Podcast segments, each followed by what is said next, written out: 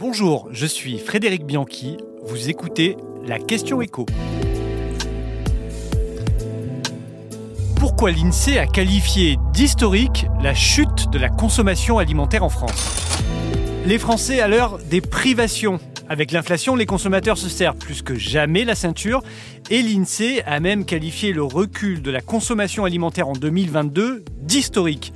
Selon l'Institut statistique, c'est du jamais vu un recul de 4,6% des dépenses alimentaires de la part des Français, alors que chaque année, les Français ont tendance à dépenser un peu plus.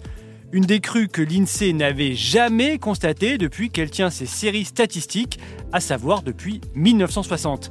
Il y avait certes eu une baisse en 2021, mais elle était liée à la réouverture des restaurants après les confinements. L'année dernière, les dépenses en produits alimentaires ont donc diminué tant en volume qu'en valeur, et ce durant quatre trimestres consécutifs. Elle s'est même accélérée en fin d'année, avec une baisse de 2,8% malgré les fêtes de Noël. La consommation alimentaire a donc fait un grand bond en arrière en 2022. Si on retire la hausse des prix, la chute est même encore plus forte.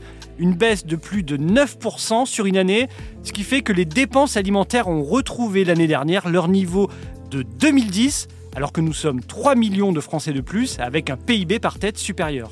Il y a donc urgence à limiter la hausse des prix pour redonner du pouvoir d'achat aux Français.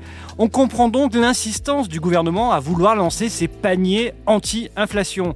Mais les enseignes n'ont pas attendu l'exécutif pour réagir. La grande distribution, depuis quelques jours, dégaine déjà ses paniers anti-inflation.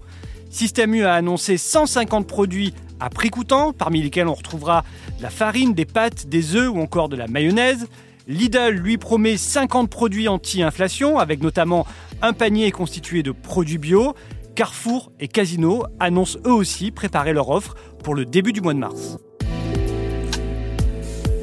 Vous venez d'écouter la Question Écho, le podcast quotidien pour répondre à toutes les questions que vous vous posez sur l'actualité économique. Abonnez-vous sur votre plateforme préférée pour ne rien manquer et pourquoi pas nous laisser une note ou un commentaire. À bientôt